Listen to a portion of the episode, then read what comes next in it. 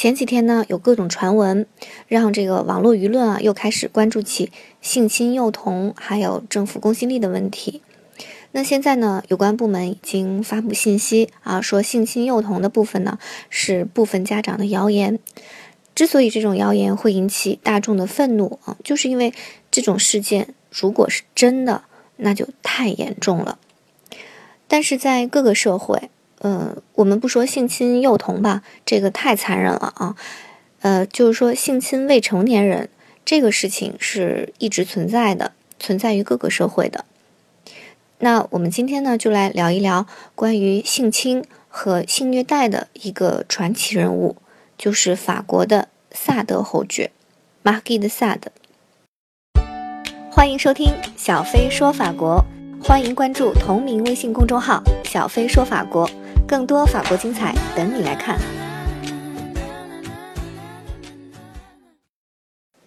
那大家应该都知道 S M 吧？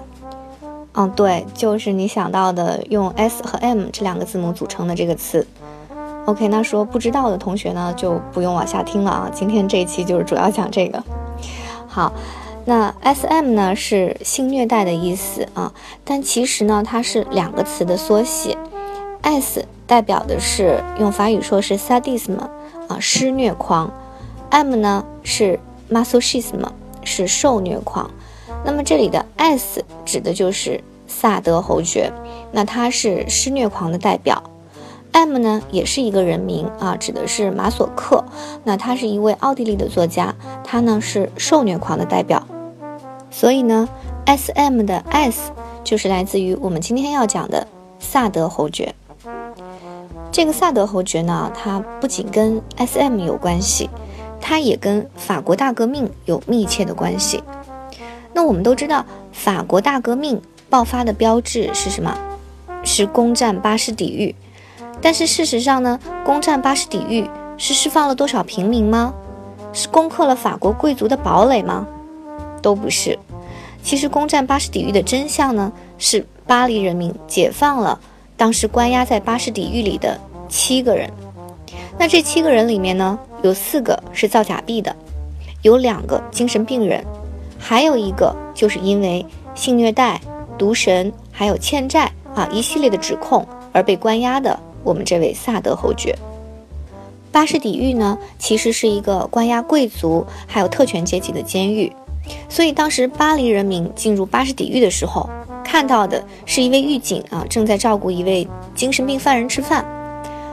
狱警呢，还对他们冲进来的人说：“哎，你们不要太大声啊，我们这个犯人情绪不稳定啊，你们别打扰他。”那结果这个时候呢，啊，我们这位萨德侯爵啊，就在他的房间里啊，或者说在他的牢房里，对闯进来的这些巴黎市民喊：“啊，这里有人虐待犯人，快来解救我们！”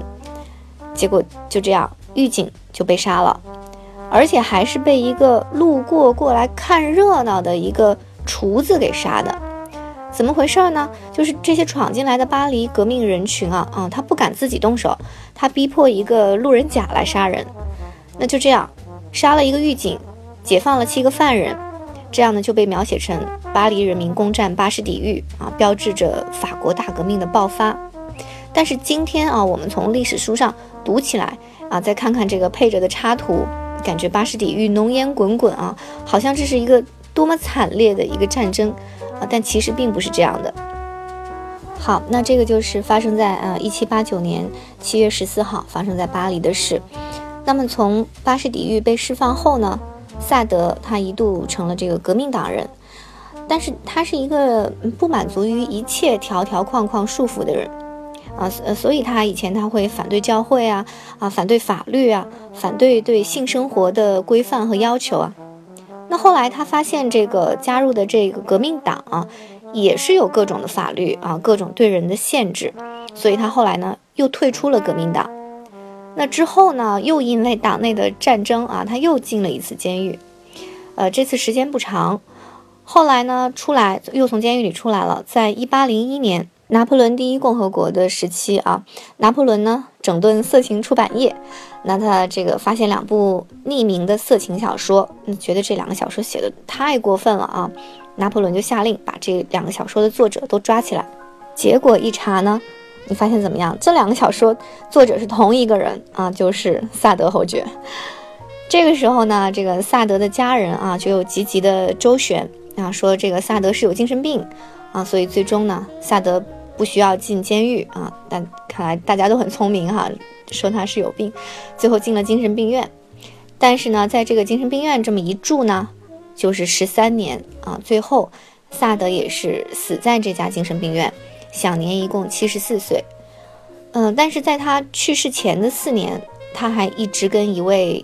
十四岁的少女发生关系，那么这个放在今天呢？十四岁以下啊，在法国是十五周岁以下，是属于未成年人，所以他这个行为如果在今天量刑的话，那也是属于与未成年人发生性关系，甚至是性侵未成年人的一个刑事案件了。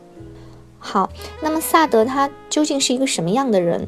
究竟是一个什么样的契机或者生长环境能够让他成长为一个施虐狂呢？那我们听这个萨德侯爵这个名字就知道了啊。既然是侯爵，说明他是一个贵族。对，萨德侯爵呢是法国贵族出身，呃，他们家而且是家世显赫啊。他爸爸呢是萨德伯爵。那我们这里要说一下啊，我们比较了解的这个爵位的排序，在中国是公侯伯子男啊，英国也是这样，我们也是按公侯伯子男这样去翻译的啊。但是在欧洲大陆国家，就是以法国为首的这种欧洲大陆国家，它不是这样排的啊，是伯爵要比侯爵的地位还要高啊。所以说，萨德侯爵的爸爸是萨德伯爵。那当时呢，他是。这个他的父亲呢是掌管法国四省的一个刑事总长，那他妈妈呢是当时这个法国皇室啊孔代公主的远亲，所以说他们这个父母的爵位啊和这个贵族的身份已经很显赫，而且呢他们家是佩剑贵族，什么意思呢？就是法国贵族是分佩剑贵族和穿袍贵族，那有什么区别呢？就是。佩剑贵族呢是世袭的，是世袭的贵族，而穿袍贵族呢是指有些人通过这个个人的努力呀，或者是取得了军事上的成就啊，或者立了功而被封的贵族。那也就是说，佩剑贵族呢，他可以夸耀自己的贵族血统啊，他是血统是很纯正的。那么萨德侯爵呢，就是来自于这样一个佩剑贵族的家庭。但是萨德的童年呢，并不快乐啊，他小的时候呢。爸爸就经常离开家啊，这个他爸爸也是一个很怎么讲很浪浪荡的人啊，经常在外面呃招妓呀，或者是去其他地方这个沾花惹草啊。那所以他妈妈呢就对此也感到很心灰意冷。那妈妈也在萨德侯爵小的时候就进了修道院，所以说小萨德他等于是嗯很小就没有爸爸妈妈的照顾，然后他是被他的叔叔还有仆人们带大的。嗯，这个，但是他不像其他被寄养的小孩啊，他一般被寄养的小孩，我们觉得会受气哈。但是萨德呢，他是被惯坏了啊，他的叔叔也不管教他，他叔叔呢是一位神职人员啊，在教会工作。呃，我们如果看一些法国小说，会知道这个法国的贵族是这样啊，长子。一般是会继承呃军事啊政治上面的这种职务，然后次子以下呢，一般是会进入到教会啊，这个在教会担任职务，所以他的叔叔呢，就是这种在教会担任职务的一个神职人员，但其实同时他叔叔啊，也据说是养着一对母女啊，也经常过这种世俗的生活。好，那么他叔叔呢也不管教他，这个仆人们呢又全顺着他，所以萨德据他自己说啊，他从小。自己就不知道什么是不可以做的，就这样呢。萨德长到成年啊，然后他的父亲回来了。这个时候呢，他们家你也想也可以想到了啊，爸爸常年不在家，妈妈又进了修道院，也没有人打理，所以他们家等于是家道中落。虽然是贵族身份，但是并没有很多钱。那这个时候呢，他爸爸就让他娶一个很有钱的女人啊，但是他不爱这个女人。可是呢，他也结婚了啊。自从结婚之后啊，这个萨德就开始了他花样翻新的性生活。嗯，他经常和仆人一起啊，或者说招妓，然后甚至后来跟他的小姨子，也就是说他老婆的妹妹啊，跟他老婆的妹妹一起跑到意大利。那个时候他呃结识他这个小姨子，他小姨子也刚十四四十四周岁。后来呢，在意大利啊，他也没有闲着，就经常也诱骗这个妓女啊到城堡里来进行群交啊，或者说性虐待，还有做一些毒神的行为。所谓毒神呢，就是比如说对十字架或者说耶稣的圣像表示不敬啊，然后同时在做一些呃爱做的事，同时呢，他也做了一系列的不太正常的这种行为。可是呢，他就被这个。在他的虐待下逃出去的这个妓女告发，然后被投入监狱啊！而且这种事情是不止一次，但是呢，每一次都是在他的家人啊，特别是他岳母家的势力的帮助下，而且呢，他又是这个特权阶级啊，他逃过了一次一次的刑罚，甚至包括死刑。呃，因为其实，在那个年代，你是贵族招妓，可能并不是一个很大的问题，然后虐待啊妓女或者仆人也不是一个很大的问题，但是你毒神，这就是一个很大的问题了，啊，是是要判处烧死的这个死刑的。那当时他的岳父呢，是有点相当于现在的啊首都的啊司法法院院长的这种职位啊，所以在他岳父岳母家的这个势力的帮助下呢。只是把他的人形的这个雕塑啊人偶进行了烧毁，就是死刑这个烧刑的这个处决，呃，避免了他真人的这个刑罚。但是后来呢，他也又被告发，然后被转移到各个监狱啊。所以说，萨德等于是呃成年以后就经常在进出各个监狱，而这些监狱呢，又都是专门收押贵族的这些监狱。呃，就包括后来萨德所在的巴黎的巴士底监狱，所以萨德在监狱中过得还不错。嗯，他有自己的这个起居室啊，有自己的家具啊，还可以经常接待一下自己的朋友。还有呢，他自己的图书馆，据说他在这个巴士底监狱里面有藏有六百册图书的这种图书馆啊，供他自己来读阅。嗯，那由于在监狱里这个待的时间太久了啊，久到什么程度呢？萨德侯爵呢，他一共是活到七十四岁，那其中二十八年都是在监狱里度过的，而且他最后晚年是死在精神病院里。那其实去精神病院也是一种啊对他的保护了啊，要不然他还是要在监狱里。那么在监狱这么漫长的时间里，萨德他除了看书就是写作，他写了好多作品啊，他可以说是一个很高产的作家。但是不幸的是，他的很多作品啊，后来都是被他的儿子所烧毁了。嗯，他这些留存下来的作品里啊，其中最著名的就是《索多玛一百二十天》。那这个作品呢，是他在巴士底狱关押的时期期间内完成的。后来的这个意大利导演啊，帕索里尼是帕索里尼啊，不是墨索里尼啊，是帕索里尼这个导演，他根据这个著作呢，拍了一个电影啊，电影名字就叫《索多玛一百二十天》。拍完之后呢，这个电影一上映啊，就成为了全球十大禁片之首，啊，而且导演本人呢，也是在这个片子上映后就遇车祸而死。呃，这这个片子呢，我在这个法国的电视台看到过啊，而且还不止一次。呃，我就记得我看到的时候，就是感觉有点奇怪啊，因为里面的这个青少年、少男少女啊，都是性奴啊，而且呢，总是吃。卡卡啊，法语里的讲的话是吃卡卡啊，而且还受虐待啊，包括身体上的和人格上的，呃，所以我觉得观感并不是啊太太好。那法国有一类的这个色情片就是这样哈，法国在呃周六的晚上啊会播一些色情片啊，有的时候不小心就看到了，然后。有一类色情片就是这样，它就是在一个封闭的环境，那比如说是修道院啊，或者是孤儿院，然后有这里面有强烈的等级制度。那么在这种封闭的小社会里呢，掌权者啊，经常是一些表面很震惊的大人物，比如说神父啊、啊院长啊，甚至是议员呢这类人。那在这种小社会里，却做着跟他在外界的时候完全不一样的事情，就是两副面孔。啊，而且在这个小社会系统里，他会性侵和虐待另一部分人。那对这种啊情况的描写啊，其实是能够体现一种强烈的反差啊，对人性的恶的一个揭示，还有就是对特权阶级的一个另一面的展现。那萨德呢，他给这种做违背伦理道德的人呢，找到了一个理由。他说啊，他借书里的人物的口吻说哈，凡是被禁止的。都是令人兴奋的，凡是被禁止的都是令人兴奋的啊。他认为是，这是这些人喜欢做这些事被禁止的事情的理由。还有在这个索多玛一百二十天里面啊，萨德也说，世间没有任何事情可以限制淫欲，强化欲望的方式就是试图加以限制。呃，这个。这一个理论很出名啊，这个理论呢跟卢梭的一些观点其实有很相似的地方。卢梭呢，他也认为人回到原始状态啊，没有社会，没有法律，这是才是最自然、最正常的人类的生活状态，而不应该呢就是人为的去制造一些道德或者法律的标准，因为这些道德标准在大自然中是不存在的，人只应该顺应自己的天性而活。而这些变态的行为呢，正是因为这些所谓的社会规范给催生出来的。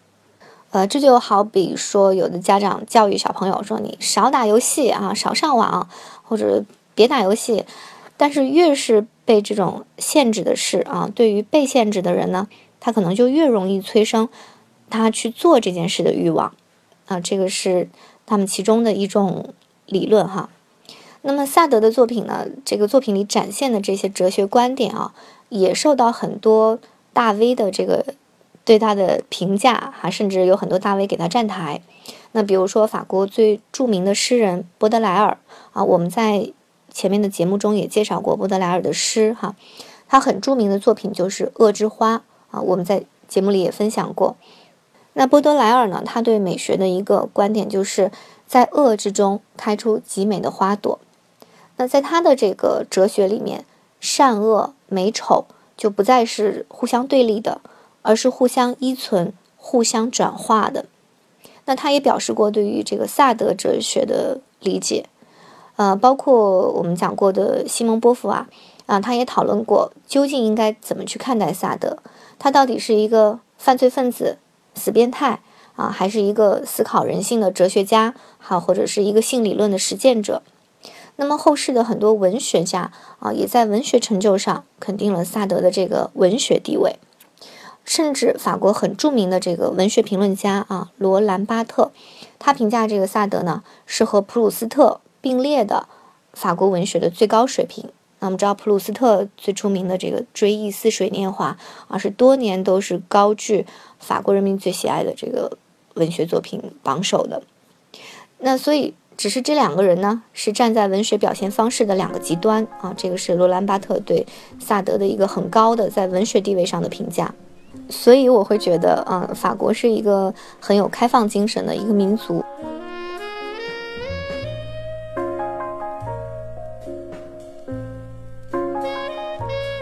萨德侯爵这个人，就是如果说让我来评价，那我可能就只会说，人渣，死变态。啊，对吧？我我根本不会去怀着这个思考的精神去读他的作品。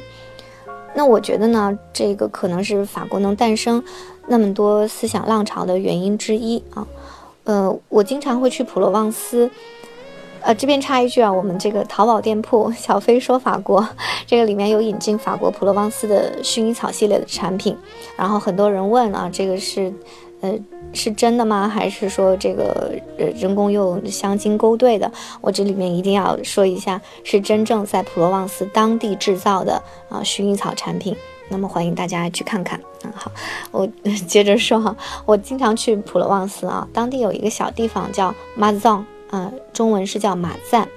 那我有朋友住在那啊，有一天这个我朋友就带我去逛，在马赞逛，然后我们经过一个城堡酒店。这个城堡酒店看起来很漂亮啊，里面还有一个喝下午茶的花园，啊，我就觉得我看到就说哇，很很美。然后我朋友就介绍说说，这个是马赞最高级的一个城堡酒店啊，是萨德侯爵的城堡改造的。嗯，然后我就去看了这个城堡酒店门前的牌子，还有介绍。嗯，他们法国在一些啊文化古迹的这种地方都会有一个介绍的牌子，然后他还真的就是介绍了萨德侯爵。然后我说，就是那个 S M 的那个萨德侯爵嘛。然后我朋友说，哎呀，是呀，这个 S M 你都知道。然后他说，这个萨德侯爵家原来就住在这里，这就是他的城堡。他们家呢是在普罗旺斯有很多的这个家族的领地啊。那么这个萨德侯爵是我们这里的名人，我朋友边给我介绍，而且表现得很兴奋。我想，天哪，这个可以把这个性变态当成名人啊！可见这个法国人的心胸是是有多宽广。嗯，所以怪不得说法国人是最浪漫的人。我觉得他们把这个性都可以研究到极致了。呃，但是话又说回来啊，虽然说从文学上、从哲学思想上，法国人对萨德进行了分析和肯定。但是这并不妨碍在法律上，不论是当时的还是当今的社会的这个行为规范上，呃，对萨德都涉及到一些行为的认定，啊，比如说，呃，对性虐待的法律，或者说对性侵未成年人的法律，嗯，在一方是非自愿，甚至是没有反抗能力的情况下的性侵，这个在现代法国啊是非常严重的犯罪，啊，这在中国也是一样。呃，那这个问题呢，我还特特意咨询了啊，这个在法国的律师。那么这边呢，我要非常感谢呃，来自在巴黎的孙涛律师事务所的呃国际助理富强先生。那他给了我一些啊法国这方面的法律条文作为参考。好，那么以下呢，我引用一下这个呃孙涛律师事务所国际助理富强先生的这个文字啊，来给大家介绍一下法国的对于这方面的法律的规定。法国刑法规定，严禁与十五周岁以下的未成年人发生性关系，在没有暴力、强迫、威胁、恐吓的情况下，与未满十五周岁的未成年人发生性关系，可处于五年监禁和七万五千欧元的罚款。任何以暴力、强迫、威胁、恐吓方式对他人实行性侵犯行为，都是强奸行为。如果受害人在受害时未满十五周岁，施暴者则可能被处以二十年监禁。另外，如果施暴者是受害者的长辈，也就是涉及到乱伦的话，或者对受害人享有特定的权利和责任，比如监护权等等，那处罚呢将会更为严重。啊，比如说一些啊养父母如果对他收养的。未成年人进行了这种性侵害啊，他对他的处罚将会更为严重，因为他是他的监护人。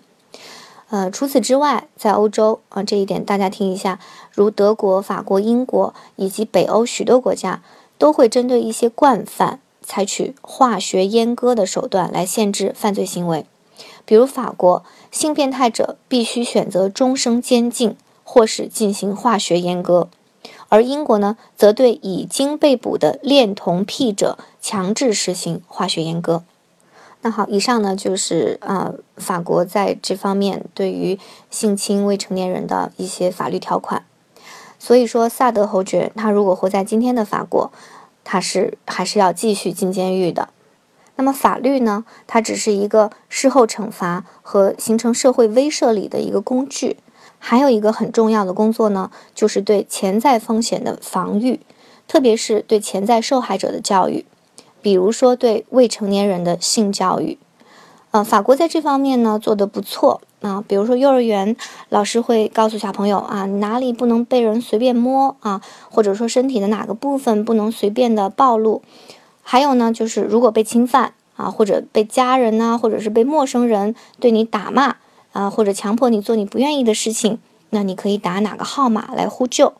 嗯，那我经常会在这个法国的地铁里啊，或者是电视上，还有法国的街道上，会看到给小朋友们放的这种自救号码的这个广告。嗯，所以呢，我觉得我们也可以借鉴啊，就是如何在性教育、还有自我防范意识这这一部分，还有就是过度引导之间，能够取得一个平衡。我觉得这个是教育工作者还有家长们都应该思考的问题。现在呢，一个好处就是，呃，监控系统无所不在啊，所以说犯罪的这个成本也越来越高。